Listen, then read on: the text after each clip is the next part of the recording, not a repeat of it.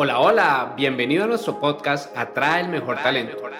Un podcast dirigido tanto a los profesionales de atracción de talento como a las personas que se encuentran en búsqueda de su empleo soñado. Abordaremos diferentes temas que te permitirán conocer más de este mundo y estar preparado para los cambios del mismo. Acompáñanos y disfruta de un contenido diseñado de la mano de expertos. Hola a todos, bienvenidos a un nuevo episodio de este podcast. Soy Natalia Valderrama y hoy te quiero compartir una de mis mayores frustraciones como reclutadora. Conectarme a una entrevista y que el candidato tenga la cámara apagada para mí es súper difícil. Es absolutamente complicado, me genera conflicto interno porque yo soy el tipo de persona que busca establecer el rapport, que busca crear esa conexión, que busca ser muy empática con los candidatos, porque soy fiel creyente de que contratamos personas. No estamos contratando hojas de vida, perfiles de LinkedIn, no estamos contratando títulos universitarios, no estamos contratando años de experiencia, estamos contratando personas integralmente. Y si estas personas no me permiten conocerlas, pues no puedo tomar decisiones conscientes. Y yo sé que si tú eres reclutador, entiendes de qué te estoy hablando, porque no es algo que me pasa únicamente a mí. Es algo que nos pasa a todos cuando lo converso con colegas, cuando lo converso con compañeros de trabajo, cuando lo converso con el equipo. Entiendo que es definitivamente una bandera roja muy importante en el proceso de selección. Y si eres candidato, te invito a que escuches muy bien este podcast porque ha sido creado para ti. El mes pasado ingresó una persona a nuestro equipo justamente a apoyar todo el proceso de atracción y selección, o sea, todo el área de talento. Mapu es una persona encantadora que más adelante les estaremos presentando, pero por ahora lo que quiero contarles es que en su proceso de onboarding establecimos una dinámica de shadowing o plan canguro o como lo conozcas independientemente del área, el objetivo del ejercicio que hicimos con María Paula es me acompañas a las actividades, a las principales entrevistas, a las principales reuniones que vamos a tener para que te vayas familiarizando con las tareas, con las funciones del rol y del área. Y efectivamente eso fue lo que hicimos. Nosotros en este momento tenemos una vacante activa para nuestro equipo. Estamos buscando una persona que llegue a trabajar de la mano con Guille y la invité a participar de estas entrevistas para que conociera a los que pueden llegar a ser nuestros futuros compañeros o compañeras de equipo. Y aquí pasó algo sumamente curioso. María Paula y yo nos conectamos porque nuestra metodología, nuestro modelo de trabajo es, entre comillas, un híbrido, es más como un work from anywhere, donde acudimos a oficina eh, en eventos especiales, o sea, no estamos siempre en oficina. La mayoría de las entrevistas que nosotros hacemos son entrevistas virtuales y también porque muchas de las vacantes que buscamos son vacantes remotas, nuestros clientes están en otras partes del mundo, entonces hay apertura a contratar en cualquier lugar. Y no todas las personas están en Bogotá. Entonces nos conectamos a la entrevista y vaya sorpresa que nadie tenía cámara activa. Y obviamente, en primera instancia, eso genera un choque, eso corta un poquito la energía, pero dejamos que pasaran unos minutos, continuamos con la dinámica y aún así no activaban cámara. Las únicas cámaras activas eran la de Mapu y la mía. Entonces yo pude sentir su incomodidad, pude sentir que ella también necesitaba conectar y les dijo como chicos, el que se sienta cómodo, por favor active su micrófono, active su cámara, nos permite conocerlos, le damos un poquito más de contexto a este espacio, le podemos colocar un rostro a sus nombres. Y María Paula me recordó, digamos que me transportó hace unos tres años, tal vez, cuando yo estaba también en su lugar, cuando estaba aprendiendo, cuando estaba en ese proceso de formación y yo era la cangurita que iba en la bolsa aprendiendo muchísimo pues de las personas que participaron en mi proceso de formación inicialmente. Y recuerdo que en, en, ese ejercicio la dinámica que manejábamos es la misma que estamos manejando con Mapu actualmente y es nos conectamos primero para que tú observes, para que aprendas, para que saques apuntes y para que al finalizar pues hagas todas las preguntas que necesites. Después, en una segunda fase, nos conectamos para que alternemos. Entonces, una parte de la dinámica la tienes tú, una parte de la dinámica la tengo yo y así vamos fortaleciendo. Y en una tercera y última fase nos conectamos, tú diriges el espacio y al finalizar compartimos feedback. Ese mismo ejercicio yo lo hice y recuerdo que estaba en la tercera fase, una vez más, hace unos tres años atrás, y mm, todo iba muy bien. Yo sentía que tenía el pitch súper dominado, que la información era clara, que conectaba muy bien con los candidatos, hasta que un día se conectó una chica que tampoco encendió cámara.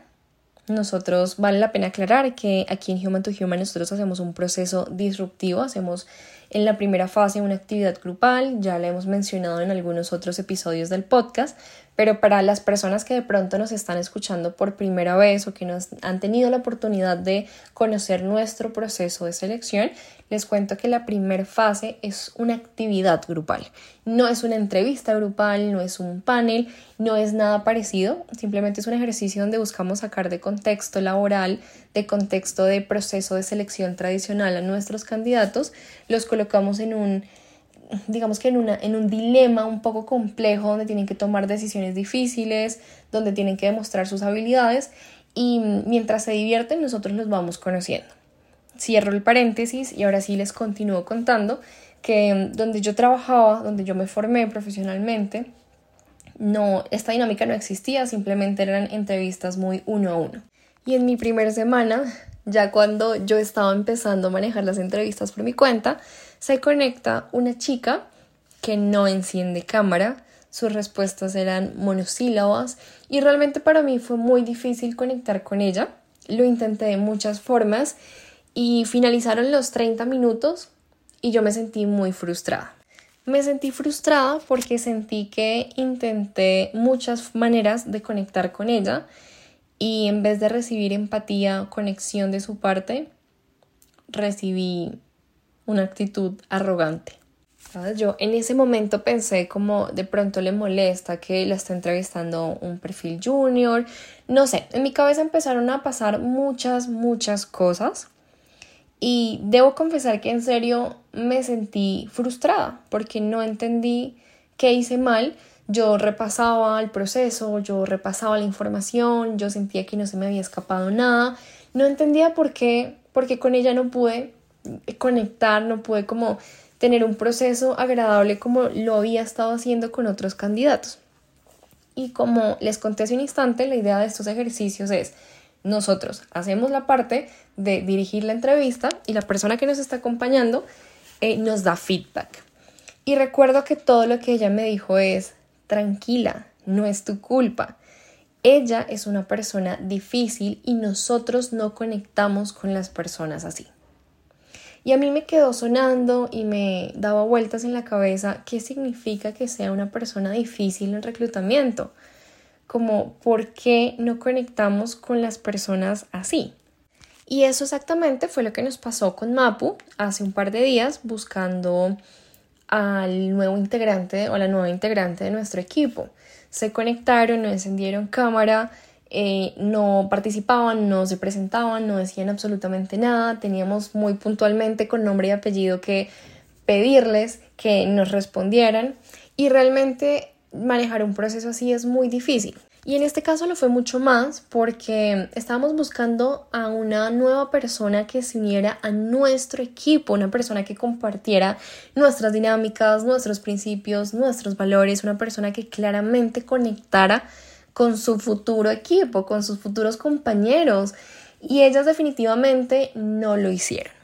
Y cuando hablaba con Guille, yo le contaba, yo le decía, es que yo no entiendo qué le pasa a la gente, cómo tú te puedes conectar a una entrevista y no enciendes cámara, o sea, ¿por qué? Y Guille me dijo algo que también me quedó sonando mucho y es, estas personas que se conectan a una entrevista virtual y no encienden cámara, son como las personas que van a una entrevista presencial disfrazadas de Batman. O sea, está ahí la persona, pero tú no la estás conociendo en realidad.